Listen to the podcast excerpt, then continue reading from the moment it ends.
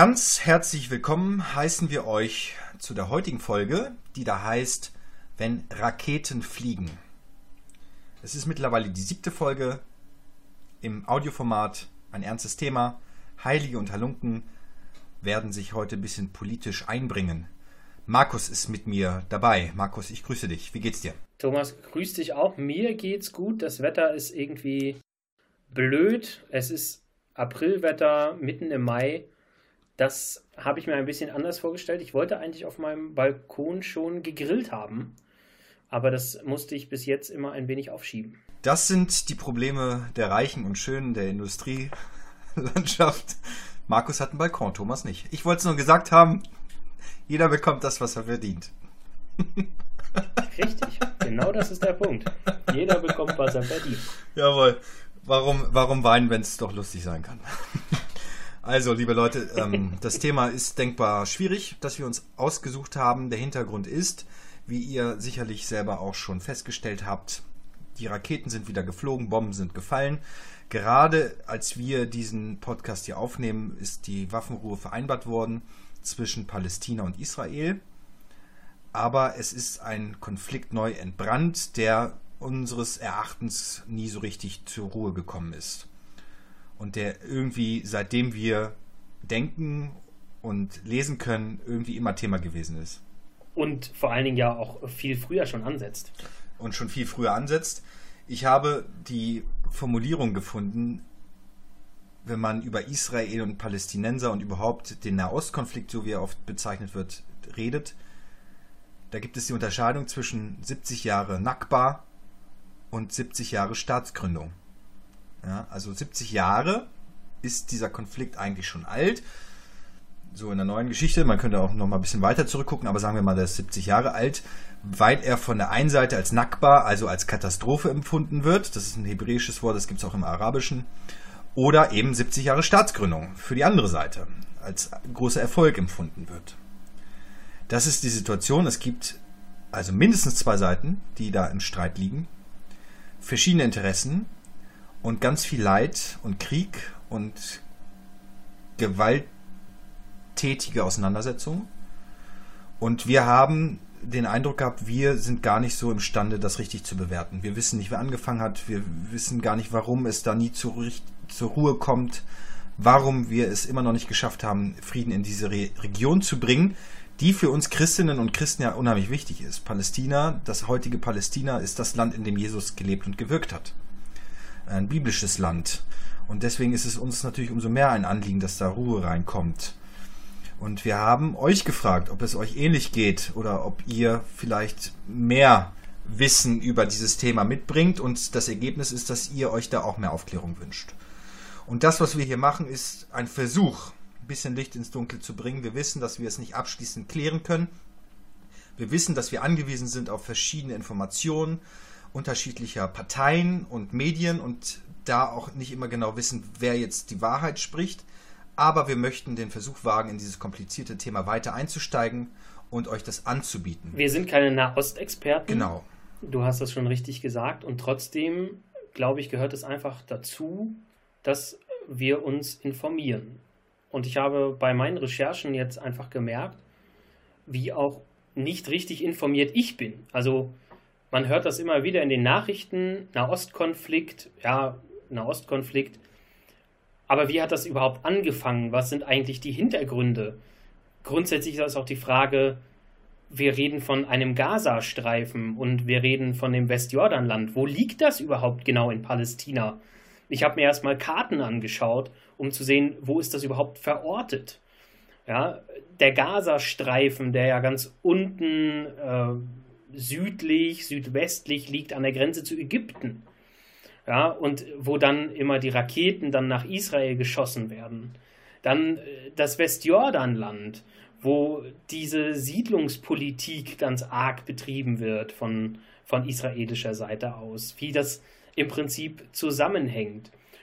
Und ich glaube, es ist wirklich wichtig, dass man sich einfach ein wenig informiert. Die Daten und die Informationen, du hast es schon gesagt, sind schwierig. Wer kann das überhaupt richtig einordnen? Wer hat die Legitimation dazu, wer hat das Know-how dafür.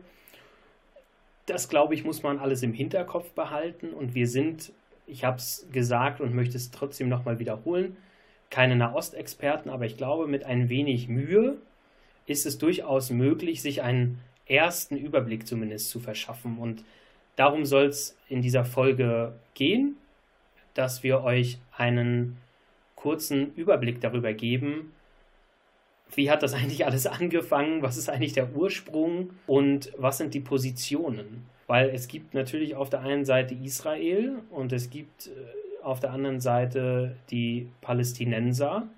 Dann gibt es aber auch innerhalb des israelischen Staates verschiedene Gruppierungen. Es gibt innerhalb der Palästinenser verschiedene Gruppen, die sich auch nicht immer alle einig sind, was sie denn jetzt eigentlich wollen. Du hast es schon gesagt, Thomas, da würde ich jetzt einfach ansetzen. Das Land Palästina ist für uns Christen ganz wichtig, weil Jesus dort nach biblischer Überlieferung gelebt hat.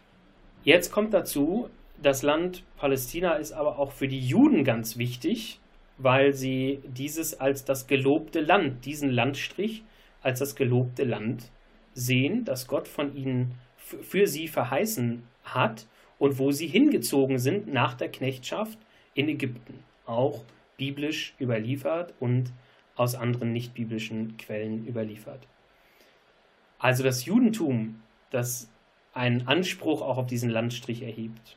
Und jetzt kommen die Muslime noch dazu, die gerade beim Tempelberg in Jerusalem, also auch nochmal ein ganz großes Zentrum, ganz großer Streitpunkt dieser Hauptstadt oder diese Stadt Jerusalem, die dort auch auf diesem Tempelberg Anspruch erheben auf dieses Territorium, weil nach ihrer Überlieferung ihr Prophet Mohammed dort in den Himmel aufgefahren ist.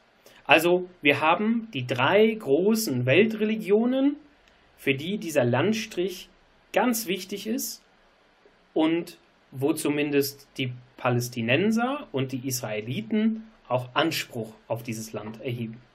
Jetzt ist es so, dieses Jerusalem war für die Juden sehr wichtig. Dort hat, dort hat der Tempel gestanden, von dem haben wir nur noch ein paar Überreste, aber sehr berühmte Überreste, und zwar die sogenannte Klagemauer.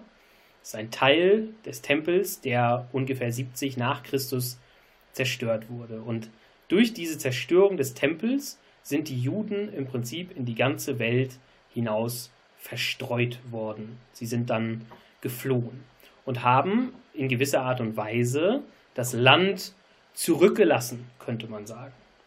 Jetzt haben die Palästinenser sozusagen dieses Vakuum gefüllt und haben sich dort angesiedelt über mehrere Jahrhunderte und die Juden waren überall zerstreut.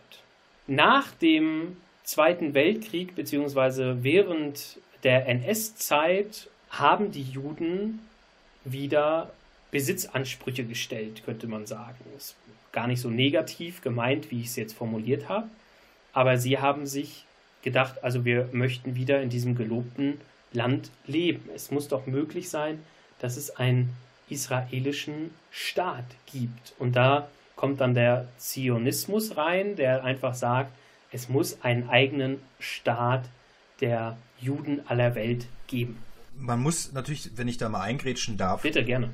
Ähm, auch sagen, wer zu dieser zionistischen Weltorganisation gehört hat. Ne? Das waren schon mächtige, reiche mhm. Menschen. Und die haben das ja 1997 in Auftrag gegeben, gewissermaßen diesen Staat Israel zu gründen. Also das ist natürlich ein hochgradiges Politikum. Ne? Das muss man schon sagen. Das sind jetzt keine einfachen Leute gewesen, die jetzt da irgendwie umherstrichen äh, als Nomaden, als jüdische Nomaden irgendwie aus dem, aus, aus dem babylonischen Exil kommt irgendwie und zu sagen, wir möchten wieder unser Land haben, sondern das ist einfach ein richtig politisches Ding. Klar, ja, ganz genau. Und zu dem politischen Ding gehört halt auch, dass das gelobte Land Palästina von Großbritannien, glaube ich, regiert wurde, mitregiert wurde, bis nach dem Zweiten Weltkrieg. Und da habe ich schon erzählt, sind also viele Juden wieder zurückgekommen nach Palästina und die britische Regierung fühlte sich zunehmend überfordert mit dieser Situation, mit den immer mehr werdenden Menschen und den Konflikten natürlich, die dann entstanden, dass die Juden in dieses Land zurückkamen, aber jetzt natürlich die Palästinenser dort wohnten. Und dann gab es eine UN-Resolution vom 29. November 1947, dass es zwei Staaten in Palästina geben sollte. Den israelischen Staat und den palästinensischen Staat. Tatsächlich wurde dann ein paar Monate später, und zwar am 14. Mai, also noch gar nicht so lange her, 1948, die Gründung des Staates Israels verkündet. Und schon wenige Monate nach dieser Verkündigung gab es Krieg. Den Unabhängigkeitskrieg zum Beispiel, wo Israel dann viele Territorien rund um ihren Staat annektierten, wo sie 40 Prozent des palästinensischen Staates sich einverleibten, könnte man sagen. Natürlich rumorte es und es gab Angriffe, aber Israel hat es auch dazu genutzt, die Fläche des Staates ein wenig zu vergrößern. Seit dieser Staatsgründung 1948 gibt es endlose, zahllose Auseinandersetzungen und wirklich Kriege. Ihr habt vielleicht schon mal vom Libanon-Krieg gehört oder vom Sechstagekrieg. Das sind alles solche Bezeichnungen, wo es immer wieder Auseinandersetzungen gegeben hat. Gerade in jüngster Zeit war es so, wie wir es vor wenigen Tagen erlebt haben.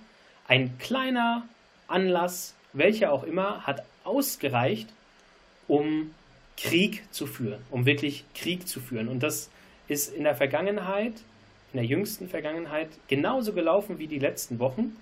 Es sind unheimlich viele Raketen aus dem Gazastreifen auf Israel gefeuert worden und Israel hat dann Vergeltungsschläge im Gazastreifen ausgeführt.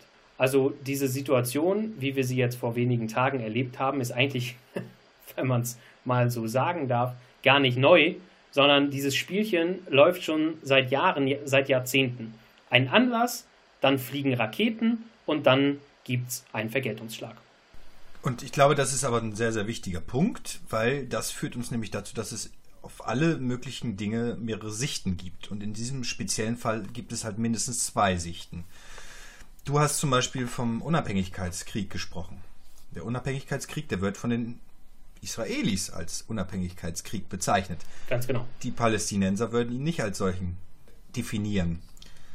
Und ich glaube, das ist ein sehr entscheidender Aspekt, denn also bei diesem ganzen Thema schwelt ja die große Problematik mit, dass sich verschiedene Gesellschaften, verschiedene Nationen, die Deutsche zuvörderst, nicht so einfach negativ über das Land Israel äußern kann. Das hat damit zu tun mit einem, mit der Gefahr des Antisemitismus, der ja auch wieder im Aufkommen ist in Deutschland oder eigentlich immer ein grundsätzliches Problem dargestellt hat in Deutschland. Wir sind den Antisemitismus, also den, ja, wie soll ich, die, die Feindseligkeit gegenüber den Juden, der jüdischen Bevölkerung nie losgeworden. Und die große Problematik, die ich bei dieser Bewertung dieser politischen Auseinandersetzung sehe, ist, dass sich gerade innerhalb der deutschen Politik Menschen sehr, sehr schwer tun, die Partei der Palästinenser zu ergreifen.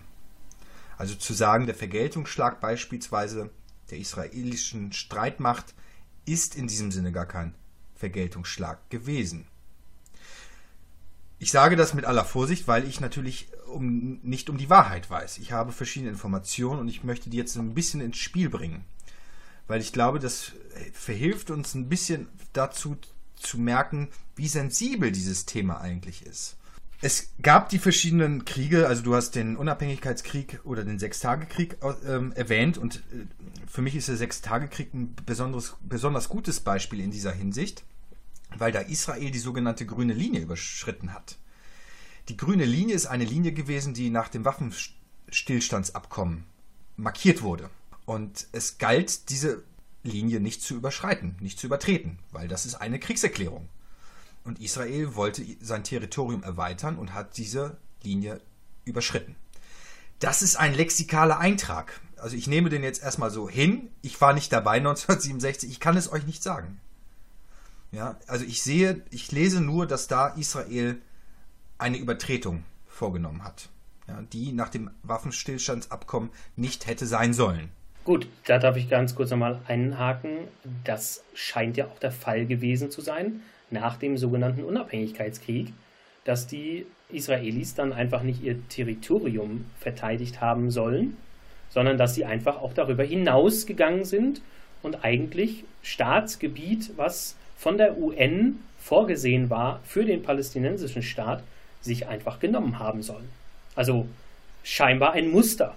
Ja? Ganz. Und ihr merkt es auch, ich formuliere das auch sehr vorsichtig. Das wird, glaube ich, den ganzen Podcast jetzt zeichnen, dass wir sehr vorsichtig formulieren, weil wir es halt nicht genau wissen. Aber es sind Dinge, die im Raum stehen und die unserer Meinung nach auch gesagt werden sollten. Ja, und ich glaube, dass auch bei dieser ganzen Geschichtsbetrachtung, wie ist dieses Land eigentlich zustande gekommen, zweierlei wichtig ist. Also zum einen wissen wir auch, wir leben heute als, als Markus und Thomas und als Zuhörerinnen und Zuhörer vorwiegend in Deutschland. Ja, im Nachkriegsdeutschland. Diese Grenzen sind auch zum Teil gezogen worden, nach Reparationszahlungen, nach einfach auch Kriegsverbrechen, die Deutschland begangen hat. Und da ist also der Holocaust eine, ein ganz wichtiger Aspekt. Deswegen habe ich vorhin auch gesagt, dass die Deutschen sich sehr, sehr schwer tun in der Bewertung dieses Konflikts und in der Parteinahme beispielsweise gegenüber Palästina, weil es dann immer auch diese Verantwortung gibt, die es ja auch zu Recht gibt, den Holocaust verantworten zu müssen. Ja, ich möchte das jetzt auch nicht relativieren. Es, es gäbe viele Völkermörder Morde dieser Welt nochmal zu erwähnen, aber der Holocaust ist insofern speziell, als er als ein einzigartiges, schreckliches und bisher nie dagewesenes und nie wiederholtes Ereignis wahrgenommen wird, das in seiner Schrecklichkeit einfach keinen Vergleich hat. Und deswegen ist der Holocaust immer auch ein Argument, ein Totschlagargument in dieser Diskussion. Und deswegen ist es für Deutschland sehr, sehr schwer, schwierig, sich da anders zu positionieren.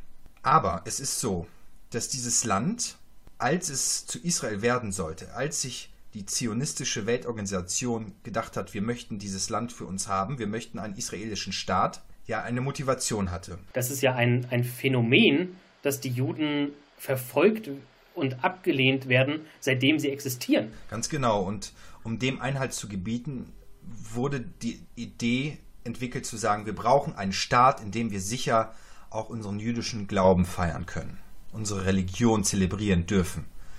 Und das ist auch der Hintergrund hinter dem Ganzen. Und deswegen war es auch diversen anderen Nationen ein Anliegen zu sagen, dabei unterstützen wir euch.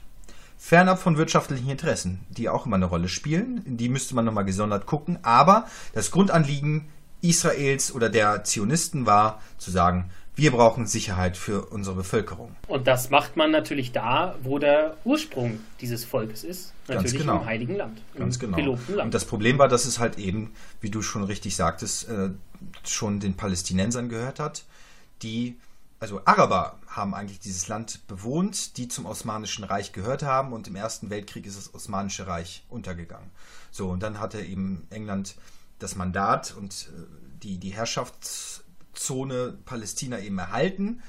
Und dann haben sie gesagt, okay, wir möchten dieses Land. Und dann gab es eben den Ausgleich zu sagen, so und so viel Prozent sollen dann die Israelis bekommen, so viel Prozent sollen dann die Palästinenser bekommen. Das ist etwas, so scheint es mir über die Köpfe der Palästinenser hin, hinweg entschieden worden ist. So. Und das muss man sagen, das ist erstmal so ein Grundkonflikt. Israel beansprucht dieses Land als auserwähltes Volk des Alten Testaments. Das ist unser, unser Land, das Gott uns zugesprochen hat. Deswegen der Zionismus auch. Wir dürfen dieses Land als äh, religiöses Land auch für uns in Beschlag nehmen. Und auf der anderen Seite zu sagen, okay, da leben aber Menschen schon seit vielen Generationen mit Kindern, mit Großvätern, mit Urgroßvätern, mit ihren landwirtschaftlichen Ländereien und was auch immer die haben da einfach, eine, einfach ein gutes Leben geführt. Das wird denen dann weggenommen, weil es da Leute gibt, die sagen, wir brauchen ein sicheres Land für uns Israelis. So, und das ist erstmal ein Grundkonflikt, der da ist. Da wurde Land den Menschen weggenommen. Das ist erstmal ein wichtiger Punkt. Und das wird oft vergessen bei dieser Betrachtung, gerade in unserer westlichen Hemisphäre. Denn Israel hat sich relativ schnell USA als Verbündeten ins Boot geholt. Die hatten ja ganz, ganz viele Verbündete. Wie gesagt, also das ähm, war eine UN-Resolution, die halt auch ihre Mehrheiten brauchte. Und der Staat Israel steht ja wirtschaftlich gut da und das war auch kurz nach der Staatsgründung schon so. Du hast es angesprochen, die USA sind ganz starke Verbündete, die auch ganz viel wirtschaftliche Hilfe geleistet haben. Aber es sind halt auch noch andere Staaten daran beteiligt gewesen, die Israel nach der Staatsgründung mächtig unter die Arme gegriffen haben. Und das ist ja auch grundsätzlich nicht verkehrt. Aber es gab halt ein großes Interesse von vielen westlichen Staaten, Israel dort ja zu etablieren, also den, den Staat und dafür auch finanzielle Hilfe zu leisten. Genau. Und also diese Unterstützung gab es. Es gab eben den Völkerbund, die UN, die das so mit entschieden hat. Und Palästina ist seitdem ja noch nicht mal ein richtig anerkannter Staat, sondern hat den Beobachtungsstatus. Ist ein Beobachtungsstaat. Ein Beobachtungsstaat-Status, so nennt man das, glaube ich. Und das hat genau. auch damit zu tun, dass Palästina es bis heute nicht geschafft hat, eine stabile Regierung zu bilden. Es gibt zwei ziemlich militante Gruppen in Palästina und das ist die die Fatah und die Hamas. Und die Hamas ist in letzter Zeit sehr, sehr stark in Erscheinung getreten, weil sie verantwortlich gemacht wird für die Angriffe gegenüber Israel. Aber auch die Fatah ist sehr instabil gewesen. Und also man muss sich das so vorstellen, dass die Hamas zum heutigen Tage das Gaza-Gebiet kontrolliert und dass die Fatah im Westjordanland tätig ist. Deswegen habe ich das mit der Karte auch gesagt. Wenn es einen Staat Palästina gibt, dann sind es Gebiete, die räumlich voneinander getrennt sind und nicht miteinander verbunden sind, weil dadurch der israelische Staat verläuft. Also das muss man sich, glaube ich, auch im Gedächtnis halten. Und der Witz ist, es gibt noch eine dritte Kraft sogar auf palästinensischer Seite und das ist der islamische Dschihad. Also der kommt jetzt nicht so häufig vor, aber wir haben in Palästina in dieser Gruppierung schon drei Gruppen, die im Prinzip um die Vorherrschaft kämpfen und die eigentlich das Sagen haben wollen und eigentlich ihre Interessen durchsetzen wollen. Und das ist das Interessante. Also deswegen, es gibt zwei große Gruppen, die Israelis und die Palästinenser, aber auch innerhalb dieser Gruppen, innerhalb dieser Bevölkerungsgruppen gibt es mehrere Untergruppen, die auch um die eigentliche Vorherrschaft kämpfen. Das macht das alles noch komplizierter. Je mehr Gruppen involviert sind, desto schwieriger ist es dort Gesprächspartnerinnen und Gesprächspartner zu finden und dann eben auch diplomatisch, politisch Ruhe in den Konflikt zu bringen. Das ist sicherlich, sicherlich eine Verkomplizierung des Ganzen. Ganz genau. Allerdings muss man eben auch sagen, also neben also dieser berechtigten Kritik, dass es dort also die Fatah und die Hamas, die gehören ja zur sogenannten PLO, wenn mich das nicht täuscht. Das kann ich euch sagen, das ist die Palestine Liberation Organization. Genau. Und die haben sich dann eben zusammengetan und die ist eben kein richtiger Gesprächspartner für die UN bislang gewesen, konnte sie nicht sein, weil sie natürlich auch gewaltmäßig immer wieder interveniert und agiert. Und da wird es auch sicherlich so sein, so vermute ich, dass die auch mal angefangen haben mit dem Streit. Also ich, bei dieser Bewertung, also wer hat jetzt angefangen, wer hat den Erstangriff vollstreckt, ist es, glaube ich, auch wichtig zu sagen, dass es auf beiden Seiten Provokationen gibt. Es erscheint einfach auch so zu sein, dass, so habe ich manchmal den Eindruck, auch gar keine friedliche Lösung gefunden werden soll, sondern dass dieser Streit, diese Ablehnung, auch dieser Hass einfach weitergeführt werden soll. Warum auch immer, vielleicht sind es auch wirtschaftliche Interessen. Es geht natürlich dann auch um Waffenhandel von Ägypten an die Palästinenser sogar von Iran und Irak an Israel. Also das ist sozusagen nochmal wieder die andere Stufe. Ja, dass, ja, klar, dass der Krieg dann sozusagen auch ein bisschen am Laufen gehalten werden soll, damit man natürlich auch nochmal Absatz machen kann. Genau, aber in, also inwiefern wird er halt am Laufen gehalten? Also es gibt verschiedene Friedensbestrebungen und Interventionen diplomatischer Art und man hat es jetzt auch gemerkt, dass ja ganz viel interveniert wurde. Heiko Maas ist dann sofort nach Israel geflogen und hat ähm, Hilfeleistungen angeboten, auch gerade für die Zivilisten. Man muss sagen, der Vorwurf steht ja im Raum, dass Israel Zivilisten getötet hat. Und das ist ein Kriegsverbrechen. Und ich kann mir vorstellen, dass eben auch auf der anderen Seite Zivilisten umgekommen sind. Das ist auch ein Kriegsverbrechen. Also da haben wir zwei Seiten, die Kriegsverbrechen begangen haben. Und das wiederum, also wenn sich dieses, dieser Verdacht oder dieser Vorwurf erhärten sollte, wird es nicht nur um Hilfsleistung gehen. Weil dann kann eine UN-Resolution ein Mandat formulieren, das berechtigt, dort auch den Frieden herzustellen. Mit UN-Truppen beispielsweise. Das erstmal als, als Klammer eingeschoben.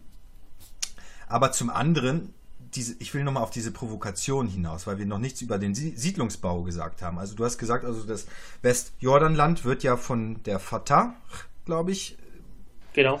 kontrolliert. Und im Westjordanland gibt es halt immer noch Siedlungsbau. Das heißt also, dass die Israelis dort über die Grenzen und an die Grenzen weiterhin Siedlungen bauen, obwohl das eigentlich Gebiet ist, das den Palästinensern schon zusteht. Genau. Und das ist, wird halt von den Palästinensern als Provokation gedeutet, weil damit ja Landeinnahme stattfindet. Genau. Landnahme stattfindet. Also genau wie Israel im Sechstagekrieg und in anderen kriegerischen Auseinandersetzungen sein Territorium erweitert hat, versucht es eben auch durch den Siedlungsbau das zu tun. Und Palästinenser setzt sich zur Wehr setzt sich zu Wehr schon auch in den vergangenen Konflikten. Diese Krieger sind zustande gekommen, weil Palästina gesagt hat, wir möchten das nicht, wir möchten unser Land wieder haben, wir möchten uns nicht einnehmen lassen von Israel. Aber die Frage ist natürlich dann auch, wer führt die Verhandlungen, wer möchte die Landnahme haben, wer setzt sich da zu Wehr, welche Parteien sind da involviert. Ich habe sehr berührende Dokumentationen gesehen und Berichte gelesen von Menschen, von Zivilistinnen und Zivilisten, die befreundet sind. In Palästina und in Israel. Menschen, die sich nichts sehnlicher wünschen, als dass dieser Krieg endlich ein Ende findet. Die nicht, also weder religiöse Auseinandersetzungen sehen noch politische, die einfach nur in ihrem fucking Land in Frieden leben wollen. Und dann gibt es aber diese Provokationen, die dazu führen, dass man Berechtigung sieht. Also, wenn ich sage, die Hamas hat wieder zugeschlagen und das sind Terrorgruppen und Israel verteidigt sich nur, wird ja jeder Politiker der westlichen Hemisphäre sagen, ja natürlich, ein Verteidigungskrieg ist in Ordnung. Ja, das dürft ihr natürlich. Ihr dürft, ihr dürft den Frieden herstellen so. Aber ist das tatsächlich so? Oder ist diese kriegerische Auseinandersetzung eigentlich provoziert dadurch, dass ihr wieder die Leute, Leute reizt? Ich habe Berichte gelesen, in denen es heißt, dass im Westjordanland in, in, an der Grenz, im Grenzbereich die Menschen in Palästina nicht mit fließend Wasser gut versorgt sind. Dass Lieferungen nicht ankommen, dass Israel äh, dem Vorwurf ausgesetzt ist, diese Lieferungen zu verhindern. Naja, ich meine, deswegen guck nochmal auf die Karte. Wenn du den Gazastreifen siehst, die haben die ägyptische Grenze, die haben die Meeresgrenze und darüber hinaus ist das restliche, die restliche Landesgrenze Israel. Und auch da gibt es Vorwürfe, dass die Israelis den Strom abstellen, dass die Israelis die Wasserversorgung kappen. Und gleiches passiert auch, ihr wisst es sicherlich, dass es eine große Mauer gibt, die Israel gezogen hat. Und die verläuft halt zum Westjordanland.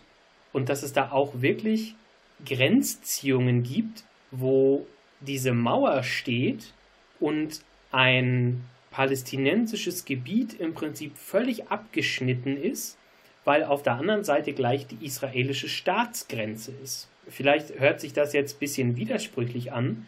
Schaut mal nach so einer Karte, Israel, Mauer, was auch immer, guckt mal, recherchiert da mal ein bisschen. Also auch da würde man vielleicht ein wenig vorsichtig von Schweinerei reden. Ich möchte noch mal darauf eingehen, auf die Zwei-Staaten-Lösung. Das scheint der einzige Weg zu sein, das einzige Mittel zu sein, diese Region wenigstens etwas zu befrieden, dass beide Bevölkerungsgruppen ihren Staats, ihre, ihr Staatsgebiet bekommt und ihr Territorium. Das Problem, dass es wirklich Hardliner gibt auf beiden Seiten, die sagen alles oder nichts. Also, oder nichts sagen sie nicht, sondern sie sagen alles. Nein, also natürlich teilen wir uns das Land nicht mit Palästina. Wir wollen das mit, mit, dem, mit den Palästinensern. Wir wollen das ganze Gebiet Palästina haben. Und auf der anderen Seite ist es genauso. Wir teilen uns das Land auch nicht mit den Israelis. Wir wollen das ganze Land Palästina haben. Also, dass mir da auch scheinbar Hardliner-Positionen wirklich diesen Streit ausmachen, wo es nicht um Kompromissbereitschaft geht. Absolut. Ich, ich bin, ich, also, wo du das sagst, ich hab, bin sehr stutzig geworden bei den letzten Äußerungen Benjamin Netanyahus. Der, und das habe ich vorhin recherchiert nochmal extra, der ja Ministerpräsident Israels ist. Und der hat zu einem Vergeltungsschlag aufgerufen gegenüber der Hamas und hat gesagt, also sinngemäß, das sind die schlimmsten Vergeltungsschläge, mit denen Hamas niemals rechnen könnte. So schlimm werden die sein, so ungefähr. Also das wird mhm. die, Überwart äh, die Erwartungen der Hamas übertreffen. Und ich bin schockiert, weil so hört sich kein diplomatischer Politiker an, der beschwichtigen und Ruhe schaffen will, sondern eigentlich ein Kriegsherr in meinen Ohren. Und ich bin so verdutzt, weil ich dann recherchiert habe, was eigentlich sein Hintergrund ist. Und Benjamin Netanyahu ist zwar in Israel geboren worden, aber in den USA aufgewachsen. Und er hat unter anderem in Harvard und an dem MIT studiert und ist Autor verschiedener Bücher über den Terrorismus. Also das ist interessanterweise voll sein Thema, irgendwie gegen den Terrorismus zu schlagen. Aber, also es sind Hardliner am Werk, wie du sagst. Und wer so redet und wer so Politik betreibt, der sucht in meinen Augen und Ohren nicht einfach den Frieden. Ganz genau. Und verschärft wird diese ganze Diskussion, dieser Krieg, diese Auseinandersetzung dadurch, dass es um die Stadt Jerusalem geht. Ich habe es vorhin schon angedeutet mit dem Tempelberg, der in Jerusalem liegt, wo sich viele Religionen eigentlich darum streiten, wer welchen Quadratzentimeter dort bekommt. Die Israelis wollen Jerusalem als ihre Hauptstadt. Und ein US-amerikanischer Präsident, der jetzt nicht mehr an der Macht ist, der hat Jerusalem auch diesen Hauptstadtstatus in gewisser Art und Weise eingeräumt, wogegen eigentlich, glaube ich, alle anderen Staaten protestiert haben, weil es genau wieder einen Konflikt auch ausgelöst hat. Die Palästinenser hätten ganz gerne Ostjerusalem, also nur Ostjerusalem, als ihre Hauptstadt, weil es dort für sie wichtige Städten gibt. Und für mich stellt sich die Frage, das klingt jetzt vielleicht ein bisschen banal, aber wäre es nicht cool, wirklich cool, wenn Jerusalem Hauptstadt von zwei Staaten sein könnte?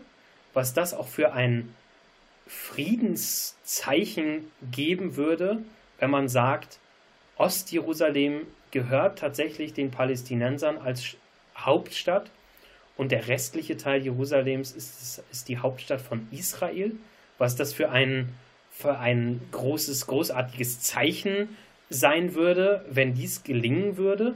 Denn soweit ich weiß, gibt es keine Stadt, die Hauptstadt von zwei Ländern ist. Ich finde diesen Gedanken, als ich das gelesen habe und als ich das durchdacht habe, fand ich diesen Gedanken so ja, ich kann es gar nicht anders sagen, irgendwie so cool. Also was das auch für ein, für ein Lifestyle in der Stadt sein könnte, dass es einfach so Hauptstadt von zwei Staaten ist.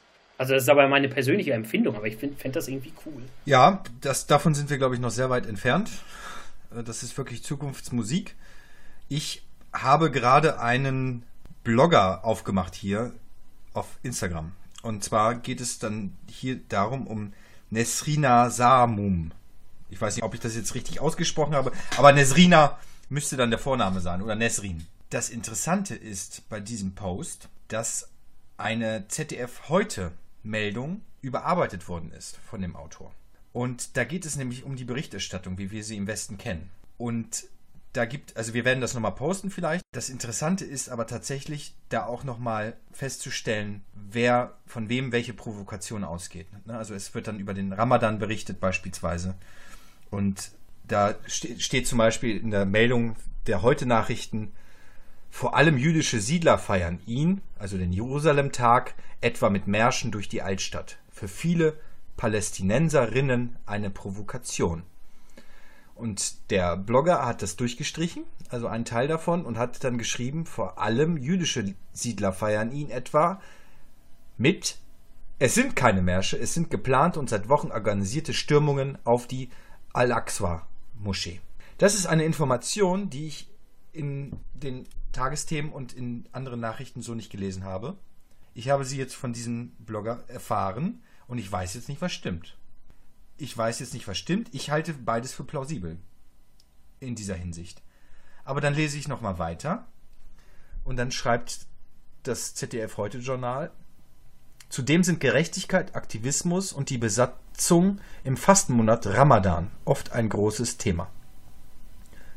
Der Blogger streicht durch und schreibt, im Ramadan sind der Koran, das Gebet, das Fasten und das Spenden an Bedürftige ein großes Thema.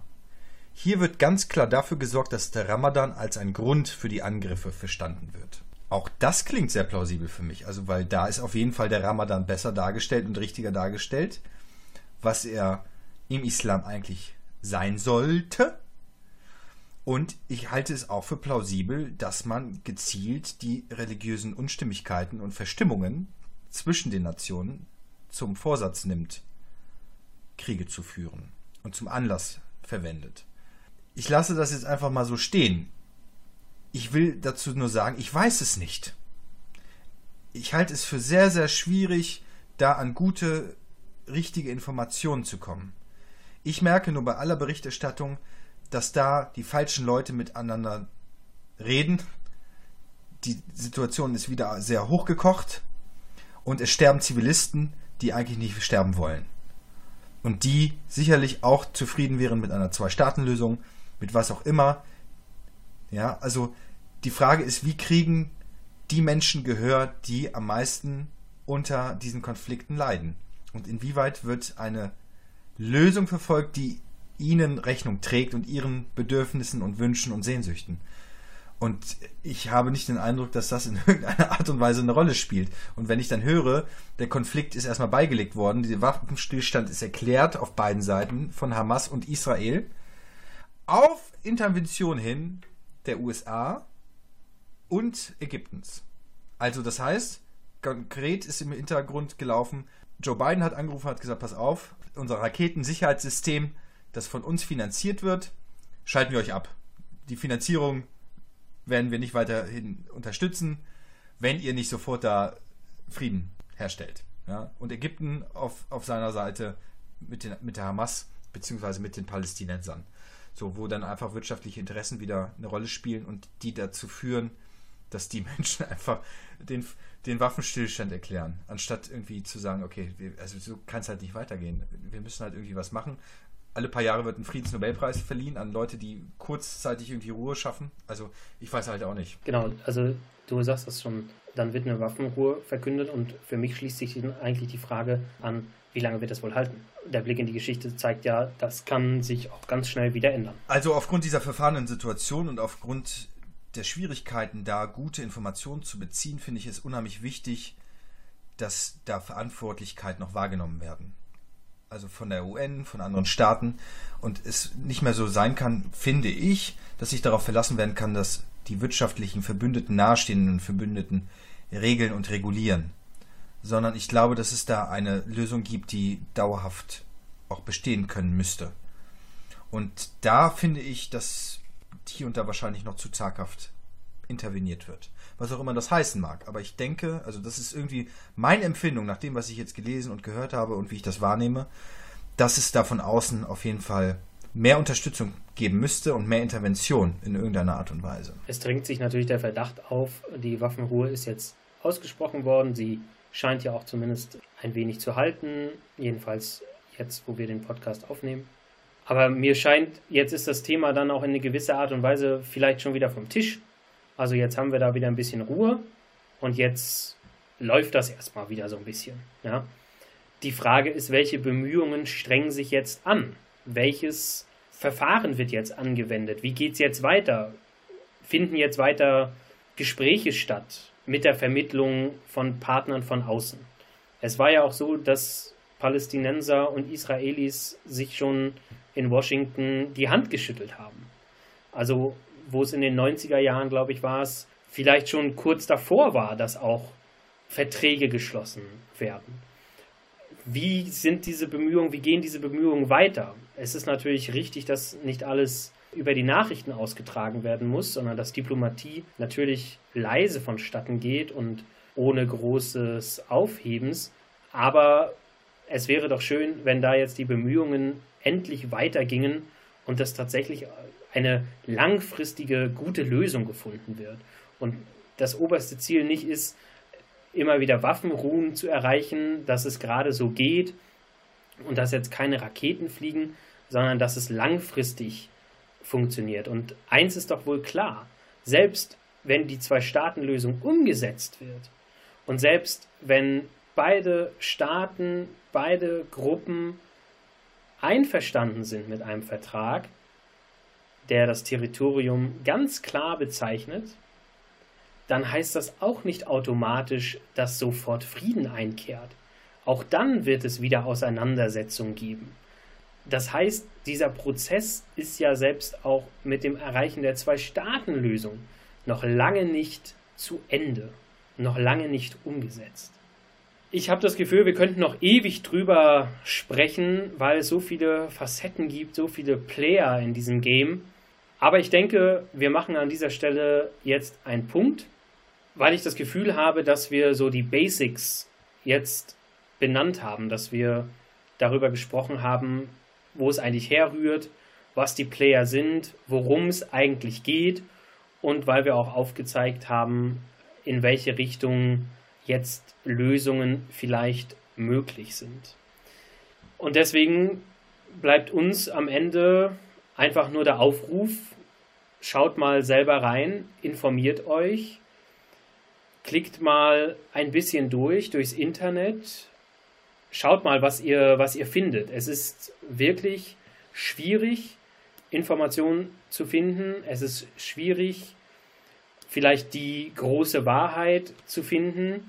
Aber ich glaube, je mehr man dazu liest und je breiter man sich informativ aufstellt, desto näher kommt man vielleicht an die Wahrheit heran. Ich würde euch eine Internetseite empfehlen. Vielleicht werden wir sie auch noch äh, mal posten im Zusammenhang mit diesem Audio-Podcast auf unserer Instagram-Seite und überall da, wo wir in Social Media vertreten sind. Und zwar gibt es meiner Meinung nach eine schöne Aufstellung von der Landeszentrale für politische Bildung des Landes Baden-Württemberg. lpb-bw.de heißt die Seite.